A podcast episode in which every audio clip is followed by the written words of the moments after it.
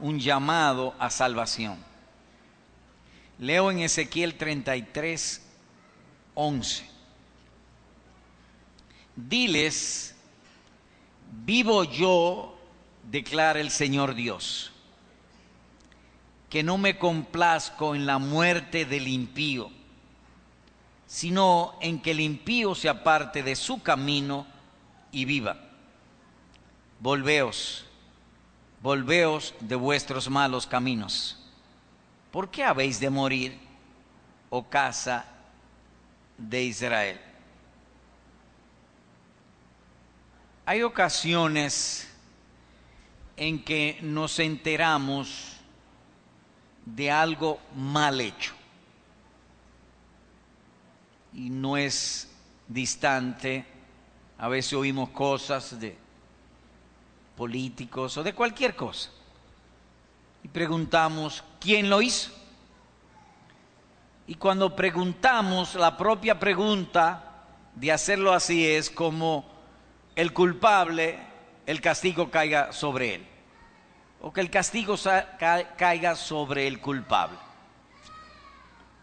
Abundando sobre eso, imaginemos que usted va por un camino y de pronto encuentra decenas de cadáveres mutilados, partido en pedazos, y uno se sorprende, ¿quién habrá hecho semejante crueldad? ¿Quién sería tan malvado de matar tanta gente y destrozarla, de deshuesarla y tirarla en piezas así por el camino? ¿Qué habrá hecho este pueblo para merecer eso? Pero sobre todo, ¿quién ha sido tan cruel? La propia pregunta, como he dicho, denota o implica que debe ser castigado el culpable. En ese mismo tenor, nosotros nos preguntamos, o usted pudiera preguntarse, pero digo nosotros porque en algún momento nos hemos hecho esa pregunta. ¿Quién ha hecho tanto mal para que millones de personas sean condenadas en el infierno y nunca más puedan salir de allí? que sean condenados por la eternidad. Como bien dice la escritura, donde el fuego no puede ser apagado y el gusano no muere. Imagínese usted que se quema. A veces nos ha pasado. Si usted ha tenido estufa eléctrica que usted cree que está apagada, le pone la mano. Imagínese quemarse. Quemarse todo el cuerpo por milenios, días, meses, años, por toda la eternidad, de millones de personas. ¿Quién ha hecho tanto mal para que tantas personas sean condenadas? Santiago tiene un millón de habitantes y si usted cuenta las personas que son salvas, posiblemente no llegue a un 10%. Es decir, quizás 100 mil se salvan, 900 mil, 900 mil están condenadas. ¿Quién es el autor de tan grande y nefasta y trágica condenación? Uno solo, Satanás. Satanás es el autor. Pero no él es el único en cierta manera. Es decir, Satanás no obliga a nadie a pecar, él tienta. Satanás, Satanás nos tienta al pecado. Decían algunos de los, de los testimonios, yo fui esclavo de las drogas. Pero oiga qué hermosa confesión. Él no ha dicho, ni ellos han dicho, fui esclavo de la droga por Satanás. No, yo ¿Y qué significa eso? Bueno, eso tiene un sentido, un sustento de sana teología. En, el, en este aspecto, en el aspecto de que Satanás me tienta. Pero después de la tentación, si el pecado se comete, lo cometí yo, el responsable soy yo. De manera que Él no es el único, sino que también el hombre o nosotros, tú y yo, cedemos a la tentación y caemos en el pecado. Esa es la causa de que haya tanta condenación. Y ante eso uno se pregunta, ¿a dónde irá a terminar esto? Porque nos quejamos de cómo va el mundo, de, la maldad, pero no nos quejamos, cada día hay más condenados. ¿A dónde terminará esto? ¿Hay un remedio? ¿Hay un final para que pare tanta maldad? Dios tiene el remedio. Y el remedio es el texto que hemos leído, que repito. Diles a ti, vivo yo, declara el Señor Dios. ¿Qué declara el Señor Dios? Que no me complazco en la muerte del impío. Dios declara no me complazco en que el hombre sea condenado. No, no me complazco en que un hombre vaya al infierno, que muera y vaya al infierno. No me complazco. Mírelo ahí, lo dice la Biblia. Si no, no en esto, sí en esto. En que el impío se vuelva de su camino y que viva. De manera que hay un eficaz remedio ese eficaz remedio está a tu alcance, a tu disposición. Diles, vivo yo, declara el Señor Dios, que, que, no me complazco en la muerte del impío, sino que el impío se aparte de su camino y viva. Los testimonios que se han dado hoy es una complacencia de Dios. Dios se complace en que todas estas personas se convirtieron al Señor Jesucristo y son salvos y no verán muerte eterna. Dios en eso es que Él se complace, pero no en la condenación. El diablo es homicida del principio y Él se complace en matar, en destruir, en condenar, pero Dios no es a ti volveos, volveos de vuestros malos caminos. ¿Por qué os habéis de morir? Y en este capítulo 33 de Ezequiel encontramos algo que no es nuevo, que ya hace miles de años, porque esto fue escrito y sucedió hace miles de años, de algo que la persona hoy dicen y hablan. Voy a leer los versículos 17 al 20. Versículo 17 al 20. Aquí mismo en el capítulo 33. Pero los hijos de tu pueblo dicen, es decir, Dios hablándole al profeta y le dice al profeta Ezequiel, mira, los hijos de tu pueblo, no es mi pueblo, es tu pueblo, ellos dicen esto, ¿qué es lo que dicen? No es recto el camino del Señor, pero es su propio camino el que no es recto. Versículo 18. Cuando el justo se aparta de su justicia y hace iniquidad, morirá por ello. Pero cuando el impío se aparta de su maldad y practica el derecho y la justicia, vivirá por ello. Y decís, no es recto el camino del Señor. Yo juzgaré a cada uno de vosotros según sus caminos, o casa de Israel. Ahora, ¿qué es lo que está diciendo el versículo 17? Vuelvo a leer, vuelvo sobre mis pasos. Los hijos de tu pueblo dicen, no es recto el camino del Señor. El método de salvación está equivocado. Eso es lo que ellos están diciendo. Dios está equivocado. No es recto el camino del Señor. Porque si Él quisiera salvarme, que me salve ya. Y entonces en esa controversia, Dios le dice, ok, vamos a hacer un asunto, vamos a dejar la controversia.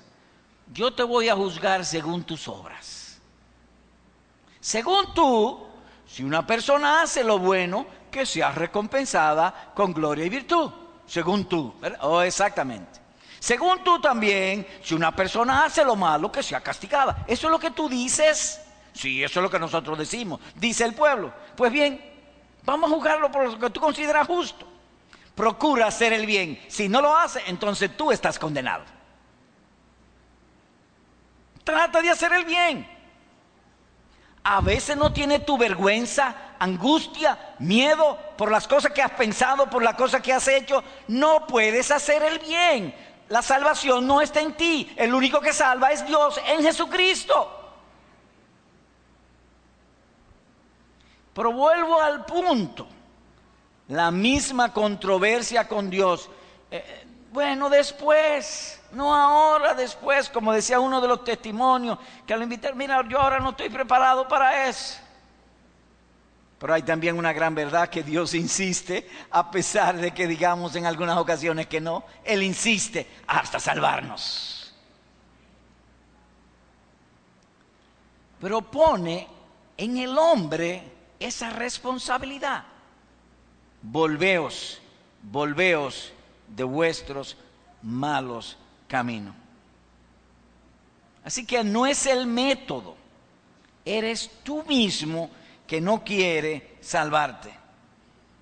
Tú no quieres tener vida eterna. Ahora, ¿cómo se resuelve la controversia? El versículo 11 que hemos leído, como quien dice, mira, dejemos la controversia. Si yo estoy equivocado o no estoy equivocado, sálvate. Eso es más o menos lo que dice el verso 11. Vivo yo. Ahora, ¿qué significa esa expresión vivo yo? Dios está jurando. Recuerdo cuando yo estaba en la escuela, que mi hermano me acusaba quizá de haberme comido un dulce o haber hecho una travesura, y viene mamá y me dice, Lile, fuiste tú, mami, mamá, juro que no fui yo. Ahí se acabó. Yo estoy jurando. Dios está jurando, vivo yo, que no quiere que tú seas condenado en el infierno. Dios está jurando que no lo quiere, que su gozo, su placer, su deleite es verte en gloria eterna. A la larga de quién es el punto, de ti. De ti, está en ti hacer o no ser. De modo que por un lado en el pasaje vemos que Dios queda limpio de la culpa de tu condenación no puede decir que tú has hecho mal porque Dios lo permitió, lo hizo, tú lo hiciste. Así que es claro eso.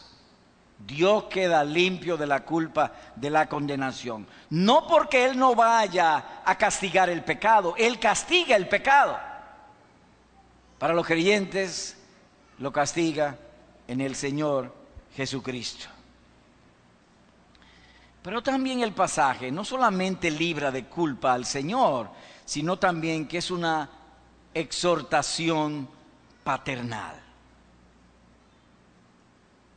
Diles, vivo yo, declara el Señor Dios, que no me complazco en la muerte del impío, sino que en que el impío se aparte de su camino y viva. Y aquí viene el punto. Volveos, volveos de vuestros malos caminos. ¿Qué? Cuando dice volveos, ¿qué significa? Un mandato.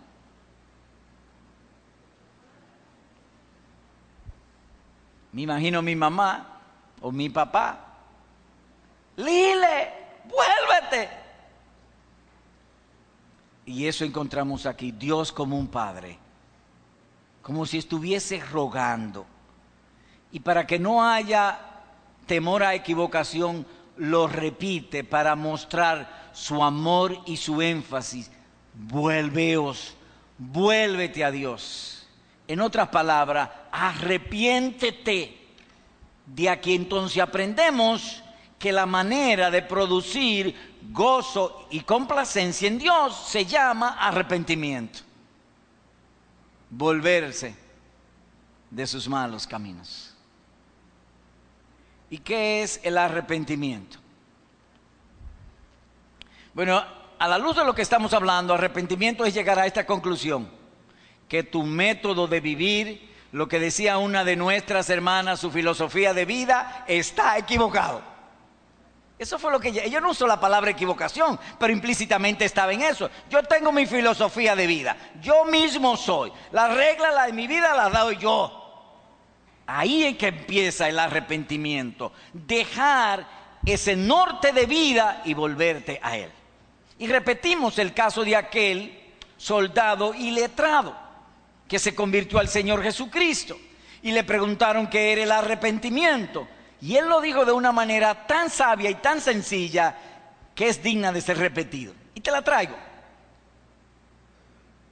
Él dijo, yo iba por un camino y oí la voz del Señor Jesucristo que me dijo, detente. Y me detuve. Media vuelta. Hice media vuelta. Camina hacia mí, me dijo el Señor Jesucristo, y yo caminé hacia Él. Ese es el arrepentimiento. Que a partir de ahora la voz que ha de dirigir tu vida sea la palabra del Señor Jesucristo. Ahí empieza el arrepentimiento. ¿Y cómo opera eso? Los testimonios que hemos oído hoy tienen todos esto en común, que Cristo murió por nuestros pecados. Voy a tratar de ilustrártelo. La justicia divina tiene una espada en la mano que se llama muerte. Tú y yo todo el tiempo tenemos temor a la muerte. Ha habido muchísimos progresos en la tecnología del mundo, muchísimo. Ya hemos ido al planeta Plutón, a Marte. Es una cosa maravillosa lo que ha sucedido, el Internet, maravillosa. Pero las enfermedades del hombre están aumentándose. Hace 200 años no existían psiquiatras y ahora en cada esquina hay un psiquiatra. Los problemas del hombre de vivir se han multiplicado, es decir, que no me resuelven. La muerte sigue cobrando vidas. Y aquí el punto. La justicia divina tiene una espada en la mano. Esa espada viene para ti. Cristo se pone en el medio. La espada lo mata a él y yo salgo vivo. La justicia es el cimiento de Dios. Misericordia y fidelidad van delante de su trono. En otras palabras, que el pecado debe ser castigado. Entonces Dios, por así decirlo, se para sobre la justicia. Mata a Jesucristo y vindica su justicia. El pecado es castigado. Después que Él sacia su ira, que la justicia es vindicada, entonces delante de su rostro va misericordia y fidelidad, perdón de pecados y preservarte para siempre, vida eterna en Jesucristo. ¿Qué hacemos? Ahí mismo en tu asiento. Señor, perdona mis pecados. Hoy me vuelvo a ti, he oído tu voz, me vuelvo a ti. Aumenta mi fe presérvame para aquel día y Dios bendiga su bendita palabra entre nosotros. Amén.